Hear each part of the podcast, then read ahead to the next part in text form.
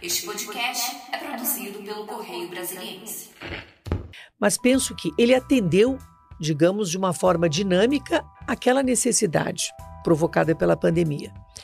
Uh, hoje nós temos uma dificuldade, que é retomar o presencial. Por quê? Porque não só para o empregado ele pode ser útil, compatibilizando, digamos, sua vida pessoal com a vida profissional de uma forma em que ele possa trabalhar à noite. Dá uma flexibilidade muito grande para a sua vida esse trabalho por esse meio. Mas para o empregador também teve vantagens. O empregador privado, por exemplo, ele faz economia de espaços, né, de uhum. custos de manutenção desses espaços. Mais de 20% dos acidentes de trabalho ocorrem nos trajetos casa-trabalho, no percurso. Uh, isso elimina, é eliminado. Né? Então, reduz custos. Ainda acredito que a forma ideal é a presencial, mas hoje nós vivemos um sistema híbrido, sem dúvida.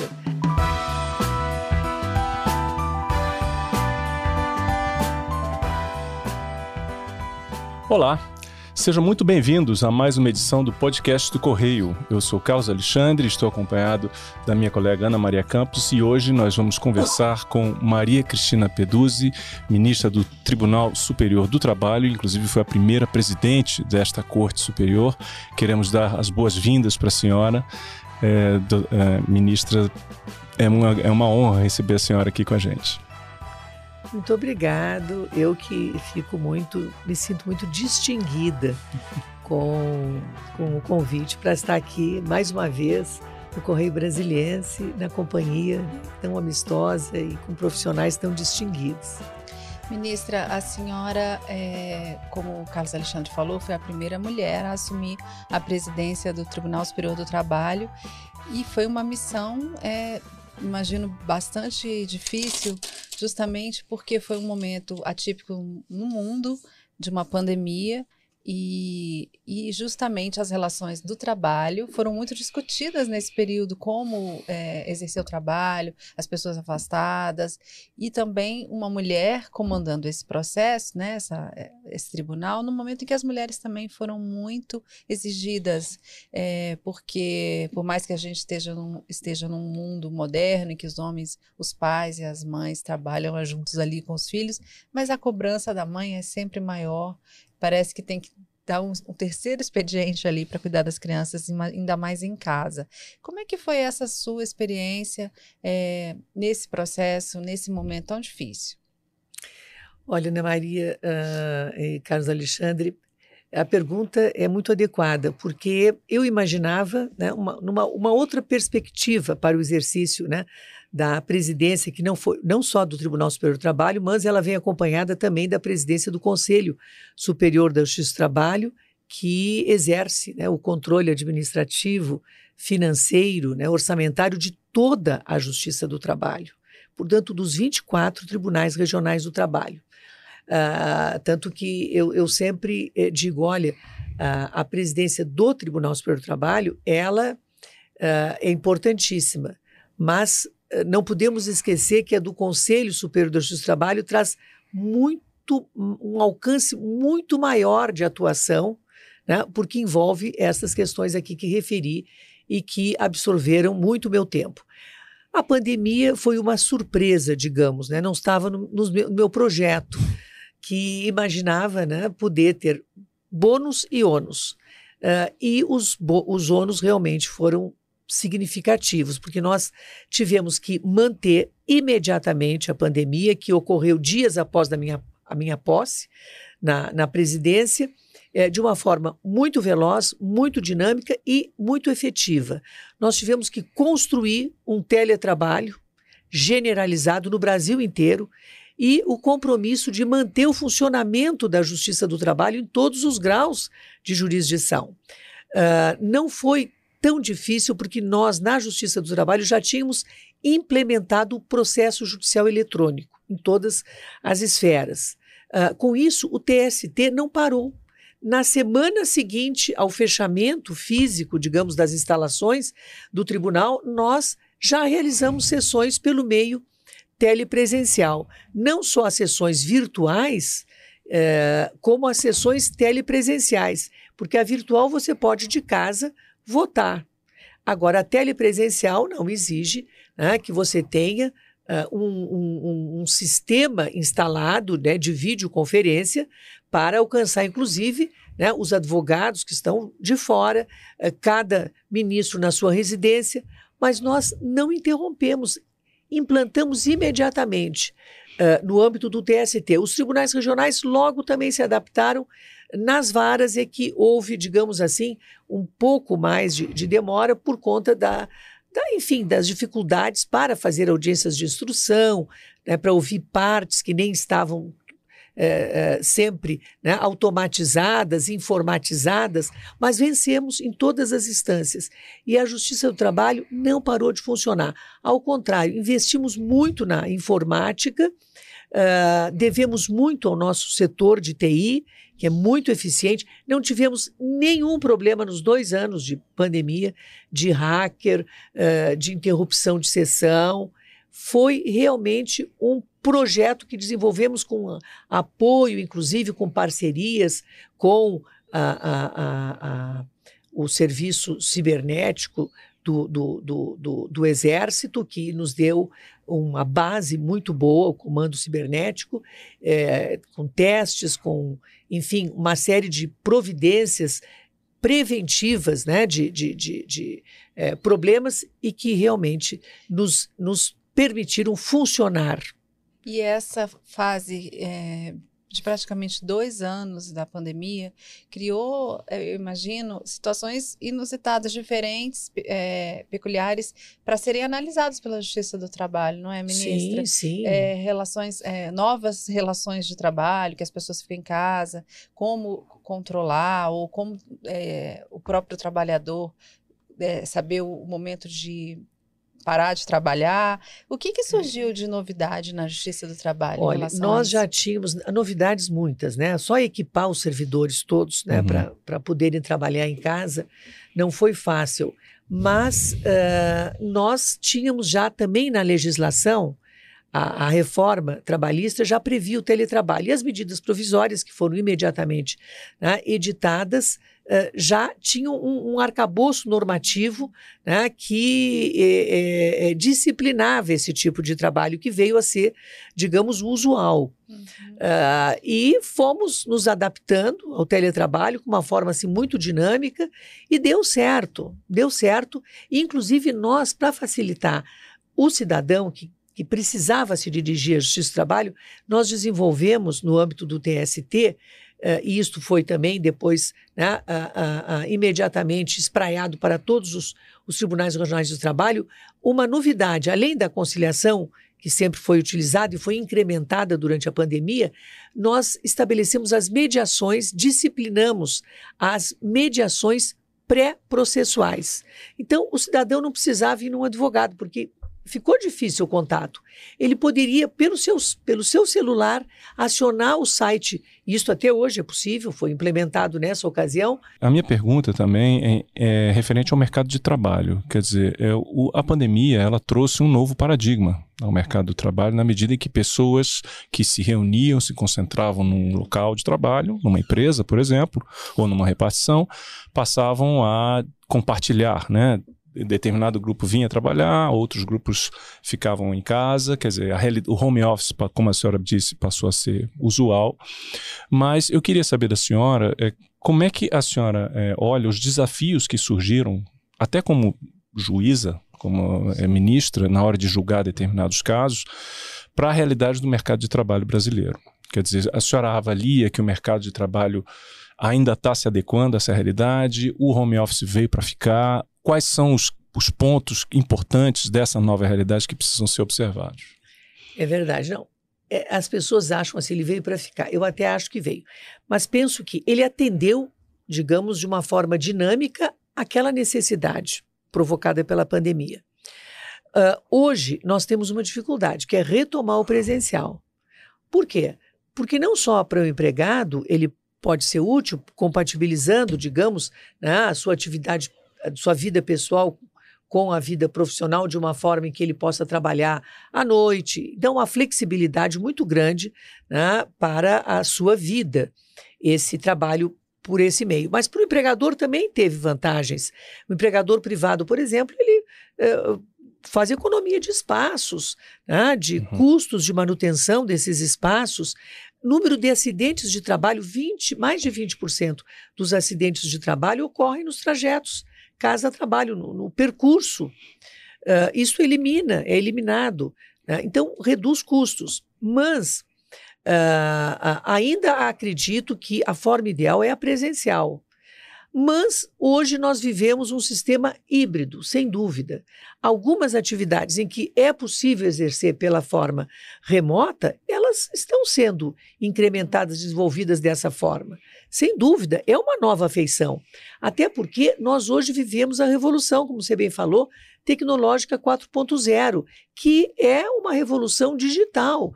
Nós temos hoje contratações, trabalhos exercidos por meio das plataformas digitais uh, e nem sempre sob o vínculo tradicional do emprego uhum. regido pela CLT. São relações autônomas. Estão aí as discussões e as controvérsias sobre o sistema da, do Uber, né, dos iFoods, dos entregadores que trabalham por meio né, da, da, das plataformas digitais com o auxílio dos algoritmos.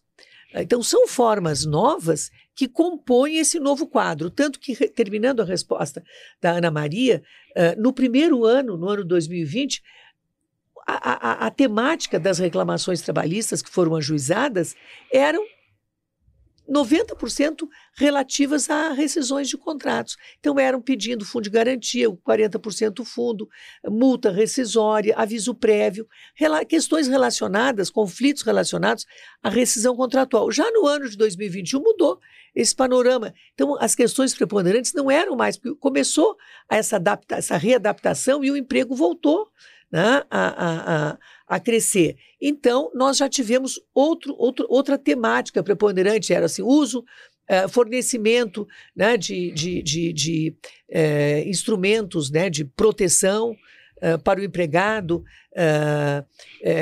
preferências para vacinação de grupos, né, na área de saúde, né, questões relacionadas a estas né, a, a este, esta proteção, digamos, não só não é física, mas uh, também da saúde, uh, métodos de prevenção, uh, consequências, digamos, conflitos que, que, que, surgiram do próprio exercício do teletrabalho, uhum. mas não com vistas à rescisão do contrato.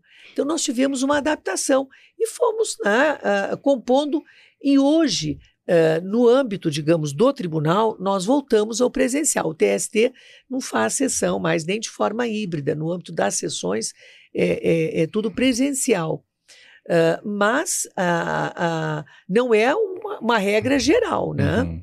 Uhum. E, e, e, e eu digo que é uma questão interessante porque nós desenvolvemos, em função disso, mecanismos como a produção de provas digitais, que o TST desenvolveu esse projeto assim, uhum. de uma forma muito dinâmica e que foi até acompanhado pelos demais uh, uh, ramos do Poder Judiciário. Então, nós temos hoje implementado o sistema das provas digitais, que é muito mais uh, eficiente. Você não ouve mais testemunha para falar sobre hora extra. Hum. É, é, é, os convênios que nós já, já temos, inclusive com as empresas né, de software, elas são obrigadas a, por um convênio, fornecer essas informações para os juízes do trabalho. Uh, então, quando a senhora se refere mídia, a provas digitais é isso. Então, são é informações necessárias para o processo e que hoje em dia elas são que todas. Você não precisa vir com uma testemunha. Você vai ver. Bom, o celular você vai controlar pelo WhatsApp, pelo, ah. até pelas mídias sociais. Né, pelo uso, uh, os lugares onde ele estava ou não, isso tudo tem um registro por meio uh, do e-mail que ele passou. Então, são esses registros digitais uhum. que são instrumentos, eh, digamos, mais dinâmicos eh, e mais eficientes e que de são provar, aceitos. de provar uhum. né, a, a, a, localização, os geos uh, localizadores. Uh, então, nós desenvolvemos nesse período de forma muito dinâmica, não só o sistema da produção de provas digitais, como também os balcões digitais. Você tem no horário de funcionamento regular de uma secretaria de vara, você de uma secretaria de, de, de um tribunal, você tem ali por vídeo qualquer advogado pode acessar direto a, a, Ministra, os balcões é, virtuais. A senhora é gaúcha, né? A senhora é do Rio Grande do Sul. Queria que, falar um pouco agora da, da, sua vida, sua formação. Como é que a senhora, por que a senhora veio para Brasília? Como é que foi a sua história aqui na cidade? É, a senhora foi procuradora da República, estudou aqui. Queria que a senhora falasse um pouquinho da sua história pessoal. Ah, com muito prazer. eu vim, pra, eu, eu, eu, estudava na Universidade Federal do Rio Grande do Sul. Uh, casei e vim para Brasília. E aqui eu fiz os dois últimos anos na Universidade de Brasília, aqui na UNB. Então, eu me formei na UNB, uh, eh, depois eu fiz dois cursos de especialização, posteriormente eu fiz o mestrado e fui professora da UNB. Então, eu tenho uma ligação assim, muito grande com a UNB. Comecei a advogar aqui em Brasília, advoguei mais de 20 anos, intensamente. Nesse período, eu fui procuradora da República, na época, foi antes da Constituição de 88, na época que era possível, né? possível né? cumular. Uhum. Uh, mas uh, a advocacia era muito egoísta e, e, eu acabei pedindo exoneração. Da... E a senhora advogava na área trabalhista ou em outra Olha, áreas? eu fazia assim um pouco de clínica geral. Eu advogava perante os tribunais superiores. Naquela época era diferente de hoje. Mas eu advogava também na área trabalhista. Advogava muito no Supremo. Eu diria que eu advogava na área direito constitucional, direito do trabalho, mas também na área do direito privado, porque eu advogava no STJ.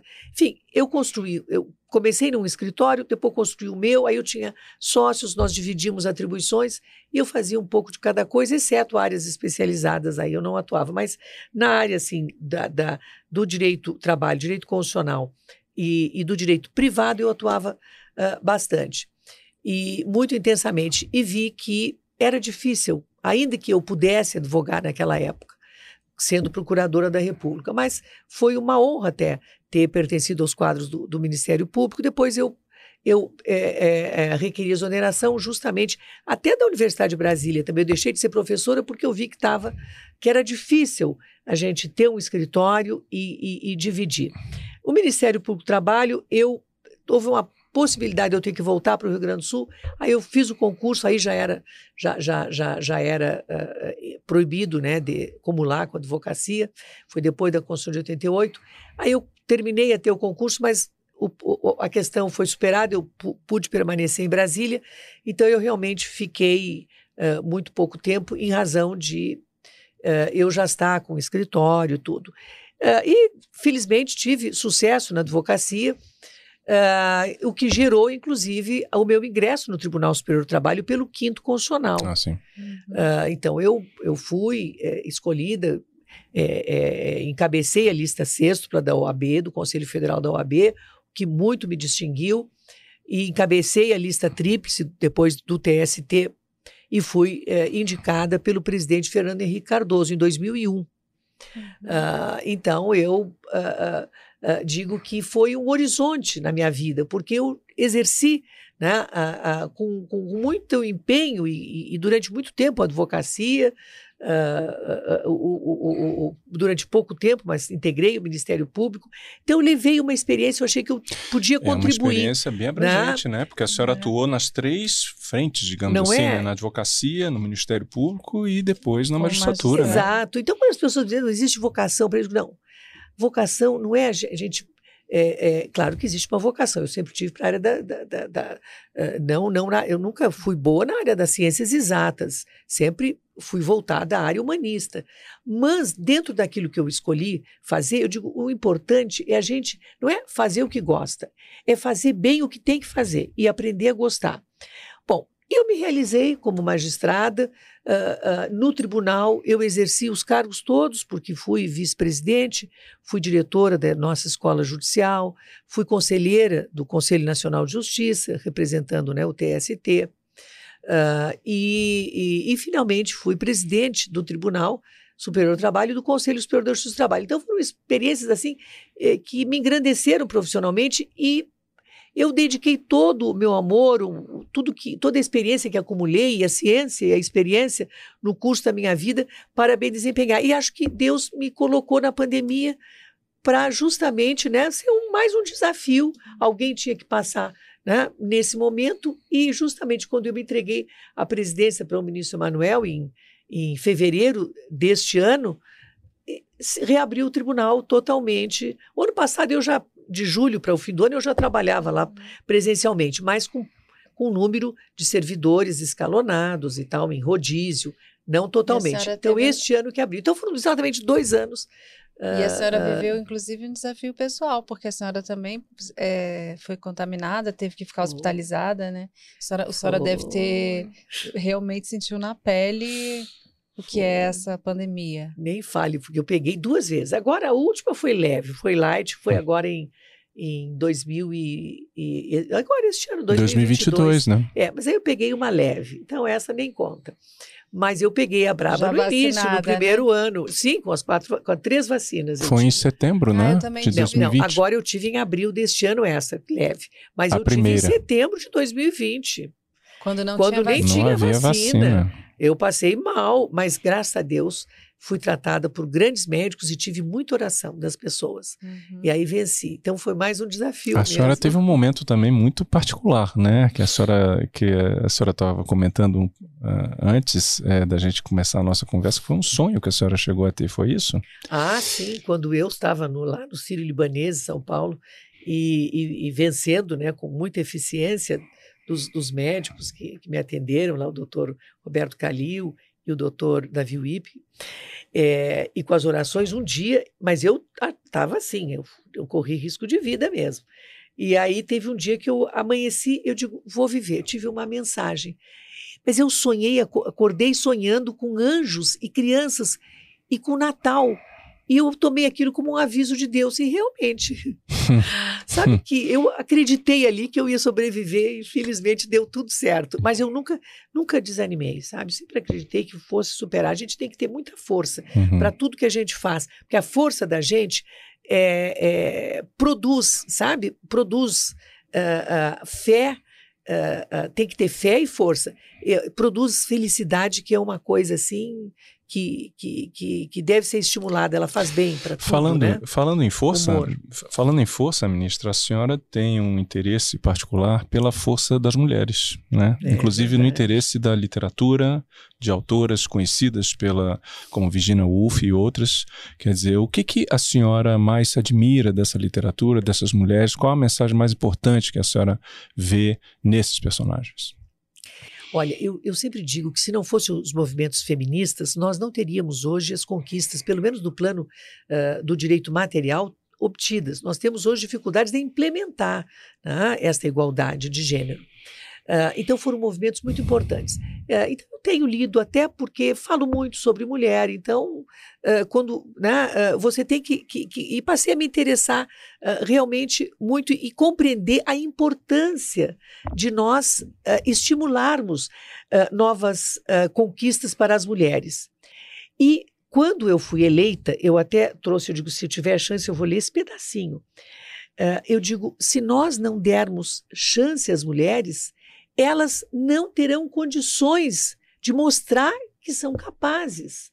Então, diz é, de Virginia Woolf, é, o que é uma mulher? Ela diz: juro que não sei e duvido que vocês saibam. Duvido que alguém possa saber, enquanto ela não se expressar em todas as artes e profissões abertas às capacidades humanas. Então, nós temos o dever de dar oportunidade. Às vezes a mulher está tímida, diz: Não, mas eu tenho que cuidar da casa, eu tenho tal, tenho que. Não, mas você tem também uma vida profissional que você pode compatibilizar. Então, você vai ter oportunidade. Então, quando nós temos essa oportunidade, nós temos que fazer bem. Porque se você fizer mal, você prejudica as mulheres. Então, é um compromisso uhum. né, de, de ser boa. E, e o outro sobre a representatividade, eu agora ando muito encantada também com a Rubi, Rupi Kaur, que é uma indiana radicada no Canadá, muito jovem, que escreve muito, muito bonito. E, e, e eu vou só falar sobre a representatividade feminina. Ela diz: a representatividade é vital. Sem ela, a borboleta, rodeada por um grupo de mariposas, incapaz de ver a si mesma, vai continuar tentando ser mariposa. Então você Nossa. tem que estender, porque você vai se ver na outra, senão você não vai se ver. Uhum. Então tem que ter outras mulheres para você se identificar nelas e acreditar. Então acho que hoje eu sou convencida de que é, é, o movimento de apoio às mulheres, porque elas são numericamente né, é, é, superiores, digamos, em estatística aos homens. São maioria, né? São maioria. Então, elas não são minoria. Mas só que minoria não significa numericamente, mas elas são ainda minoria nos cargos uh, de chefia, nos cargos de gestão, esse né, é nos que, cargos de esse liderança. é um ponto, inclusive, que eu queria que a senhora comentasse, que é, na política, por exemplo, e mesmo no judiciário, é, as mulheres ainda, tão, ainda estão em posição desfavorável. Embora a gente Né, esteja apesar num dos avanços, que né? tem uma, uma presidente no Supremo, no e Supremo, uma sim, sim. E, Uma- curiosamente, não por acaso também, você vê na campanha eleitoral um interesse particular para as eleitoras, né? Quer dizer, isso mostra a importância que você tem da- da- das brasileiras né, né, nesse momento. Mas eu acho que as mulheres estão se, consci- se conscientizando do seu poder exatamente por isso, porque existem políticas né, que, que- que- as próprias mulheres executam né, de implementar. Então, o Supremo, nós tivemos primeiro a ministra Ellen, a ministra, depois a ministra Carmen Lúcia e a ministra Rosa Weber, hoje. Três mulheres chefiando o Poder Judiciário. Uhum. A importância disso. E a- na, na gestão da ministra Carmen Lúcia, inclusive, ela E tem a implementou. senhora também, no- né, é, ministra? eu no A TST. Sim, né, no mas é um TST, tribunal enquanto, superior é, também. Eu fui a primeira Uhum. e no STJ tá- tem a segunda. A Uhum. primeira foi a ministra Laurita Vaz, agora a ministra né, Maria Tereza Moura.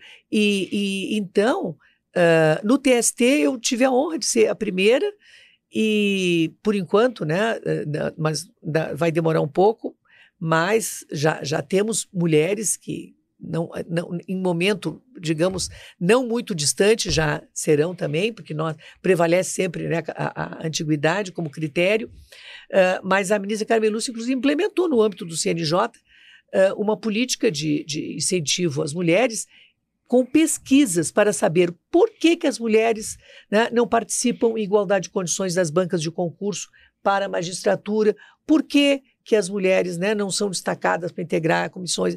E essas, esses movimentos são muito importantes. E a Justiça do Trabalho, quero aqui né, eh, dizer com muito orgulho, é onde mais se identifica a identidade de gênero. Porque na base nós temos mais mulheres do que homens. É, mas ainda é, É. pouco, né, ministra? A gente É. vê. A senhora citou três ministras no Supremo, no coro de É. 11, ainda é pouco, mas a senhora acha que é uma tendência agora isso aumentar? Ah, eu acho que a tendência é, é aumentar. Ah, agora mesmo no TST, nós somos hoje seis, mas tem uma lista tríplice que está Uhum. né, pendente de, de- de indicação para o próximo ministro, são três mulheres, então virá a sétima em breve. É, em relação a, a, são- a- a- Então, É, e na Aham. Justiça do Trabalho, sabe por que, que isso é, é- é comum? Porque como na base ma- já Sim. temos uma maioria eh, pequena, mas temos de mulheres, e nos tribunais regionais nós temos ao redor de 40% de mulheres, cronologicamente isto promove o acesso ao Tribunal Superior. Aham. Na advocacia também as mulheres estão se Agora- destacando bastante. Sim, tanto que agora eu fui jurada do Prêmio Novari e uma das práticas que eu justamente fui, formei, integrei o grupo da advocacia, da advocacia da, lá do, do prêmio. É, então, a- foi premiada uma prática justamente que foi adotada no Conselho Federal da OAB de metade ah, ah, ah, das mulheres ah, ocuparem ah, os, os cargos de direção né, na- Aham. em, todos, em todas as escalas. A Então, senhora, existe já implementada na OAB e foi premiada essa falando prática. sobre prêmio, a senhora é, está concorrendo ao prêmio Inovação Judiciário Exponencial com o ministro Fux. Esta e com- semana, né? é, e com o conselheiro Moacir Rei, né, da, do CNMP. Qual é o, o que que a senhora, qual é o projeto da senhora que está concorrendo? Explica para gente. É, eu é, fiquei esse- muito honrada eh, só, só em poder participar, né? Porque nós fomos escolhidos pelo que fizemos. Então, chama-se, eh, eh, eh, são vários, ah, várias categorias, né? Que é a Expo Jude, que é essa entidade, né? Que, que, que, que, que, anualmente eh, premia destaques não só na área, a área que eu disputo é liderança exponencial. Ah, então, eu disputo pelo exercício ah, da presidência durante a pandemia da Covid-19, presidência do TST e do Hum. Conselho. 2020 É. e 2022. Mas tem é prêmio, isso? assim, ano passado, por exemplo, o TST ganhou de tecnologia da informação, que foi considerado assim exponencial nessa área que nós atuamos realmente muito bem. Ah, e, é, e, e hoje eu, eh, eh, disputo nessa condição, chama-se eh, liderança exponencial, prêmio de inovação. Eu até tenho aqui o, o, o, o, link, vou aproveitar e fazer uma, uma propaganda, uma divulgação daqui do, do, do, do, do link para votar. Então, o chama-se Prêmio de Inovação Judiciária Exponencial e eu a- a- a- concorro na área de, de liderança exponencial. Ah, as pessoas que quiserem votar, porque é votação popular, podem fazê-lo mediante um cadastro prévio. Este cadastro tem que ser feito, já está, está em aberto, até o dia 23 de outubro. E aquele que se cadastra vai receber, no dia 24 de outubro, um link da organização da ExpoJude com ah, a, a- a possibilidade ali de, de votar. Então, ele vai votar só nesse dia, depois de receber o link no dia 24. Mas aí precisa se cadastrar nesse, nesse site da ExpoJude 2022. Ponto. Depois vem eleja online, tudo junto, ponto com. E aí faz o cadastro e pode votar. Hum.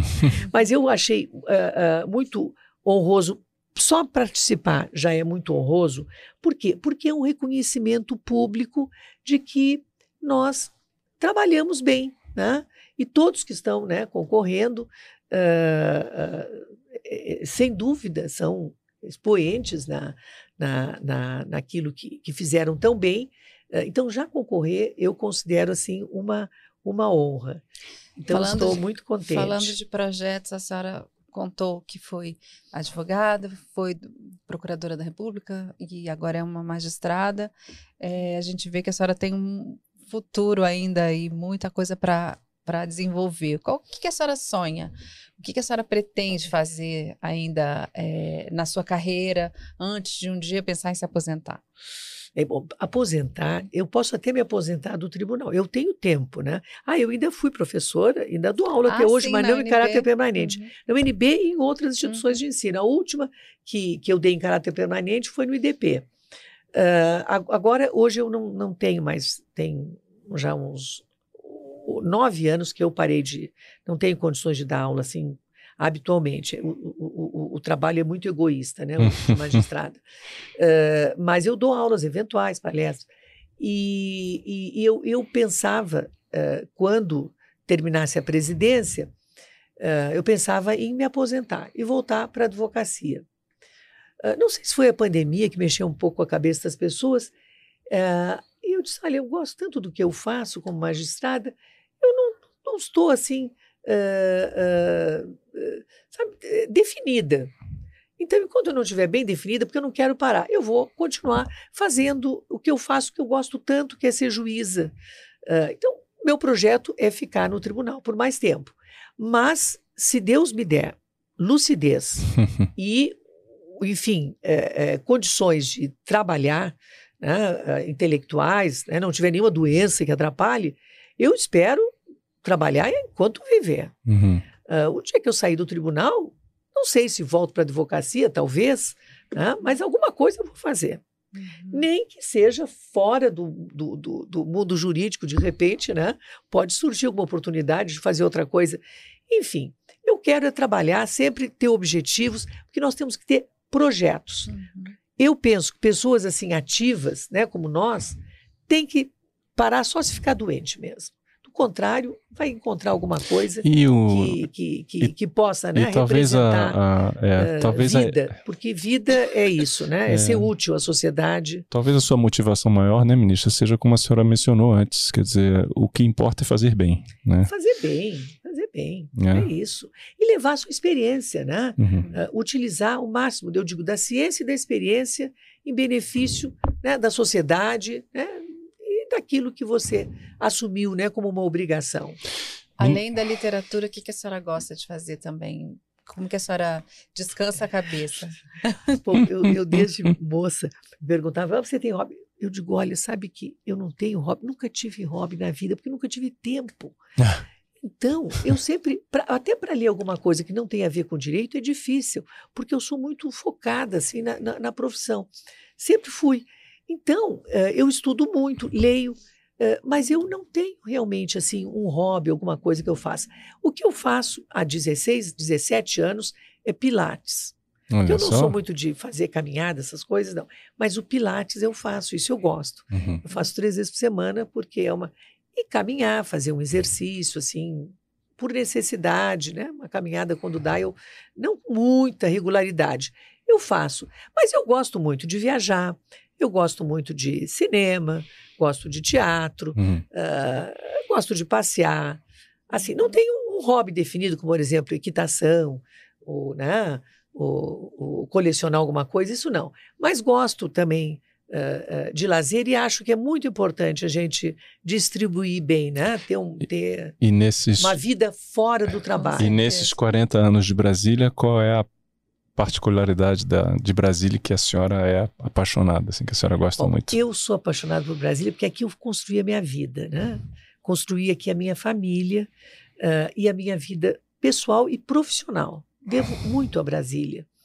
Ah, gosto do clima de Brasília, gosto dessa arquitetura harmoniosa e tão linda, né, de Oscar Niemeyer, ah, desse urbanismo de Lúcio Costa, que podem, sob certo aspecto, até, ah, digamos, ser vista assim como uma, um pouco espacial e um pouco, né, é, é, de, de, de provoca um certo, para quem não mora aqui, digamos, uma sensação de falta de intimidade, né? Mas ela, ela tem a sua beleza, né? a sua beleza arquitetônica, e as pessoas aqui convivem muito, ao contrário até do que ocorre numa cidade né, tradicional, onde você tem, né, às vezes, né, a, a, a família toda, você não procura tantos amigos. Então, aqui você tem a oportunidade de conviver mais com a família e com os amigos, porque o trânsito ainda é, é, é fluido, você. é, é, enfim, compartilha mais momentos de lazer, menores. você tem solo o ano todo, né, você é, é, convive mais com as pessoas, eu acho. Uhum. Até por esse modo arquitetônico, né, digamos, um pouco frio. Ah, e temos tão, lugares tão bonitos, né? o Parque da Cidade, Uhum. ah, temos, enfim, uma vida hoje já cultural, né? que, que, que é estimulada, né? E É impressionante ver bons como- é, lugares É para impressionante ver como, por exemplo, o Lago Paranoá tem uma vida, nossa... dinâmica, né? Para diferentes gostos, inclusive, né? Claro, você sai a caminhar e você vê gente, Uhum. né? Você tem, tem, eu acho, assim, um, uma, uma parte assim de esportes que é muito estimulada exatamente pelo clima e isso atrai também o convívio. Enfim, eu sou muito grata a Brasília por tudo que, que, que recebi né, da cidade que me acolheu e onde eu finquei raízes, né? A senhora não é mais gaúcha, então é brasiliense. Eu sou mais brasiliense, eu tenho mais tempo, né? Ah, ah, eu vim do Rio Grande do Sul para cá ainda estudante, né, da faculdade, então eu tenho realmente mais tempo de Brasília. Tenho os meus vínculos e nunca vou me libertar deles com o Rio Grande do Sul, ah, mas ah, tenho hoje mais vínculos, né, com, com Brasília, né, porque aqui eu tenho meu filho, meus netos, tenho a minha profissão, a minha- enfim, meu trabalho, a minha casa Uhum. e, e os meus amigos, né, que, que são a grande família, né, porque os Uhum. amigos são a família de eleição. A gente Eu tá vivo num- aqui, graças a a gente Deus, está num muito feliz. momento é, de embates, né? A senhora falou eleição, momento de embates fortes na disputa presidencial. Como é que a senhora está vendo esse momento político, essa guerra de fake news, é, de ambas as partes, né? Um embate muito grande. Qual que é o seu sentimento em relação ao que, que vamos sair, como o Brasil vai sair do dia 30 de outubro? É. Ah, é, é sempre, não é preocupante, não é uma, uma eleição, ah, especialmente num momento né, em que há conflitos, né? Ah, e, e, sem dúvida, muitas preocupações. Eu tenho fé que nós vamos sair muito bem. Ah, tenho fé que, que no dia 30 né, nós vamos poder, cada um, claro, nem todos vão comemorar, porque né, há uma divisão. Mas eu tenho fé que, que o Brasil sairá vencedor é, e os brasileiros também no dia 30. A democracia se também. Deus quiser. E a democracia, sem Né? dúvida. Porque no fim. Que ela é, é o princípio, o meio e o é, fim. de tudo, né? Ela que acaba sendo forta- É verdade. fortalecida. né? Aqui é uma otimista, tomara que a senhora esteja certa. A gente torce para isso mesmo, né? É. Que, que toda essa guerra seja superada e que as pessoas respeitem o vencedor, seja qual- quem seja. Sem dúvida. Isso é que é importante. A segurança ah, né, das eleições ah, e o povo, né, Ministra, a a população senhora, é que vai definir. É, é não só, então, antes para a gente é, encerrar, é, eu queria só fazer uma última pergunta, porque a senhora mencionou o prêmio que a senhora está concorrendo essa semana. Eu queria saber da senhora para o ano que vem, ou então se tem algum projeto que a senhora está se dedicando, ou que a senhora já está é, empenhada e que a senhora gostaria de mencionar aqui com a gente.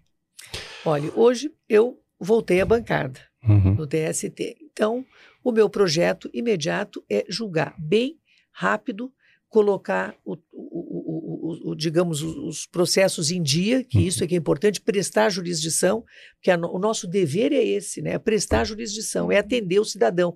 E isso envolve eficiência e celeridade. Então, eu quero é cumprir a minha missão, ah, a que tenho hoje, da melhor forma possível. E me Que é dedicar a missão do- estudar, O que já é e estudar e sempre aperfeiçoar. E esse investimento em tecnologia, que naquilo que colabora né, para que nós possamos né, enfrentar este novo mundo tecnológico, né, que exige uma nova visão. Muito, muito bem. Ministra, muito obrigado pela Muito sua presença aqui. Carlos Obrigada. Alexandre, muito obrigada, Ana Maria. Eu é que agradeço mais uma vez pelo convite, pela oportunidade. Venha mais vezes, por favor. Muito Boa obrigada. sorte nos, na- na- nos seus novos projetos. Muito obrigado mesmo para vocês. Muito bem, é, a gente está terminando agora esta edição do podcast do Correio. Nós conversamos com a ministra Maria Cristina Peduzzi, do Tribunal Superior do Trabalho. Até a próxima. Não nos deixe, tá? E a gente se vê por aí. Muito obrigado.